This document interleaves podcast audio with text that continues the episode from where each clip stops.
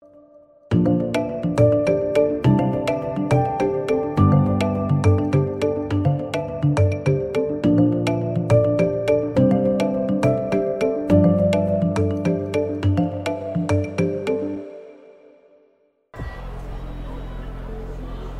Jueves 8 de octubre, son aproximadamente las 7 y media de la mañana aquí en Nueva York, en la costa este de Estados Unidos, y los eh, futuros en Wall Street están eh, subiendo. En estos momentos el Dow Jones eh, suma cerca de 160 puntos, arriba también el Standard Poor's 500 y el Nasdaq compuesto un 0,4 y un 0,6% respectivamente. El West Texas Intermediate se transa en el entorno de los 40,55 dólares el barril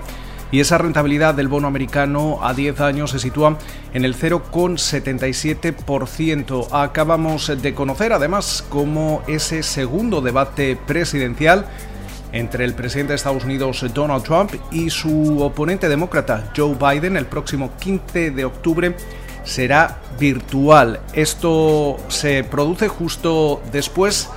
de ese debate vicepresidencial entre Kamala Harris, eh, la nominada demócrata a la vicepresidencia de Estados Unidos, y el vicepresidente actual, eh, Mike Pence. Eh, un, un, debate que fue mucho más formal que el que vimos la semana pasada entre Trump y Biden, y básicamente en el que no hubo un ganador claro dependiendo del medio de comunicación. Eh, parece que algunos dan como ganadora a, la senadora por eh, California, otros eh, consideran que los votantes independientes mostraron una mayor predilección por, por Pence en un momento en el que seguimos viendo cómo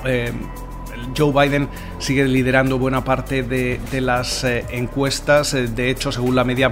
nacional que realiza Real Clear Politics en estos momentos aventaja a, a Trump en 9,7 puntos. En los estados eh, clave esa ventaja es de 4,6 eh, puntos y en Florida, por ejemplo, en estos momentos estaría aventajando al eh, presidente estadounidense en 4,5 puntos, en Pensilvania alrededor de 7,1 puntos y en Michigan alrededor de 6,2 eh, puntos. La plataforma 538 también ofrece una ventaja a favor del demócrata de alrededor de 9,5 puntos en esa media a nivel nacional. En una jornada en la que parece que el eh, optimismo dentro del mercado vuelve de mano de las eh, conversaciones sobre posibles estímulos que bien podrían ser partidas independientes como quería el presidente Donald Trump durante la jornada del miércoles, pero lo que en estos momentos se están centrando tanto esa presidenta de la Cámara de Representantes, Nancy Pelosi, como el secretario del Tesoro Steven Mnuchin es en las aerolíneas y en ofrecer esas ayudas de 25 mil millones de dólares dado que algunas de las eh, principales líneas aéreas aquí en Estados Unidos, como American o United, eh, básicamente ya ah, afirmaban la semana pasada que van a comenzar con eh, despidos temporales que podrían afectar a más de 30.000 personas. Mientras tanto, también hemos conocido cómo Goldman Sachs asegura que las cicatrices económicas causadas por la pandemia están siendo menos graves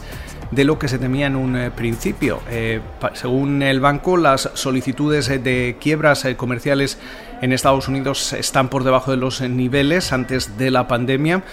muchos de los cierres de, de empresas han resultado temporales y esa tasa de paro ha disminuido rápidamente. eso sí, todavía hay que recordar que solo hemos recuperado la mitad de los 22 millones de puestos de trabajo que se perdieron entre los meses de marzo y, de abril. Eh, Deutsche Bank eh, también estima que la recesión eh, causada por la pandemia ha sido menos de la mitad de profunda que la observada en 2008 con esa crisis financiera y su duración también más corta de alrededor de 5 meses frente a los 20 meses o más que duró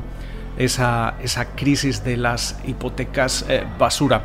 También interesante esos datos eh, de la Reserva Federal en el que se apunta que los millennials eh, se están quedando atrás en lo que respecta a ingresos, ahorros, sus fortunas, por así decirlo. las personas nacidas entre 1981 y 1996 parece que controlan solo el 4,6% de la riqueza aquí en Estados Unidos, a pesar de que constituyen la mayor parte de la fuerza laboral con 72 millones de personas. Eh, por su parte, los 50 estadounidenses más eh, ricos valen tanto como los 165 millones más eh, pobres. También muchas referencias empresariales durante la jornada de, hoy. según apuntaba Bloomberg, Estados Unidos está considerando restricciones a dos grandes empresas chinas de tecnología financiera. Estamos hablando de Ant Group y de WeChat Pay. Eh, se, parece, parece que en estos momentos sigue habiendo preocupaciones eh, en lo que se refiere a seguridad nacional, pero también preocupaciones eh, al ver que estas empresas de fintech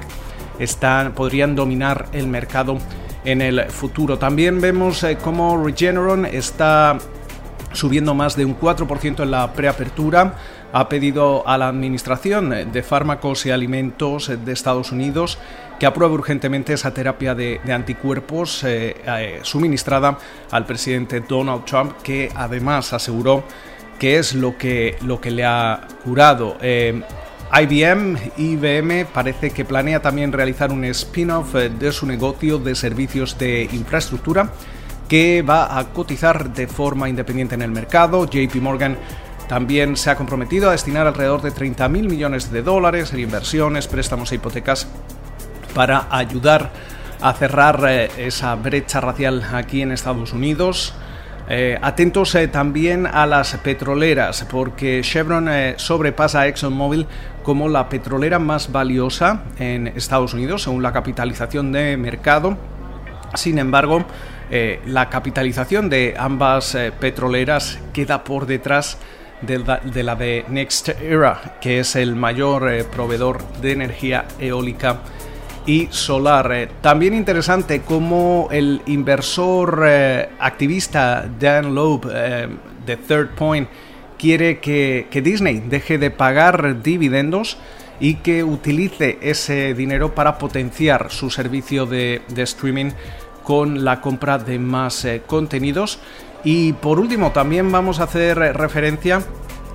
al Prime Day que va a celebrarse la próxima semana, va a coincidir también con el lanzamiento de los nuevos modelos de, presuntamente con el lanzamiento de los nuevos modelos de iPhone de, Apple. Y todo ello parece que va a dar el pistoletazo de salida a esa temporada de compras navideña que este año debido a las circunstancias parece que se adelanta ya cada vez más ah, y, que llega ya a, antes incluso que, Halloween. Eh, la pregunta ahora es si no hay más estímulos, más cheques directos eh, de 1.200 dólares antes de las elecciones, si realmente los estadounidenses van a echar mano de eh, sus ahorros. Recordemos que la tasa de ahorro ha crecido eh, de forma significativa durante la pandemia para eh, no decepcionar de cara a esa recta final del año cuando el consumo es aún más importante especialmente para las minoristas. Con lo cual, muchísimas eh, referencias, esperamos eh, que pasen ustedes una feliz eh, jornada y nos escuchamos de nuevo en la mañana del viernes.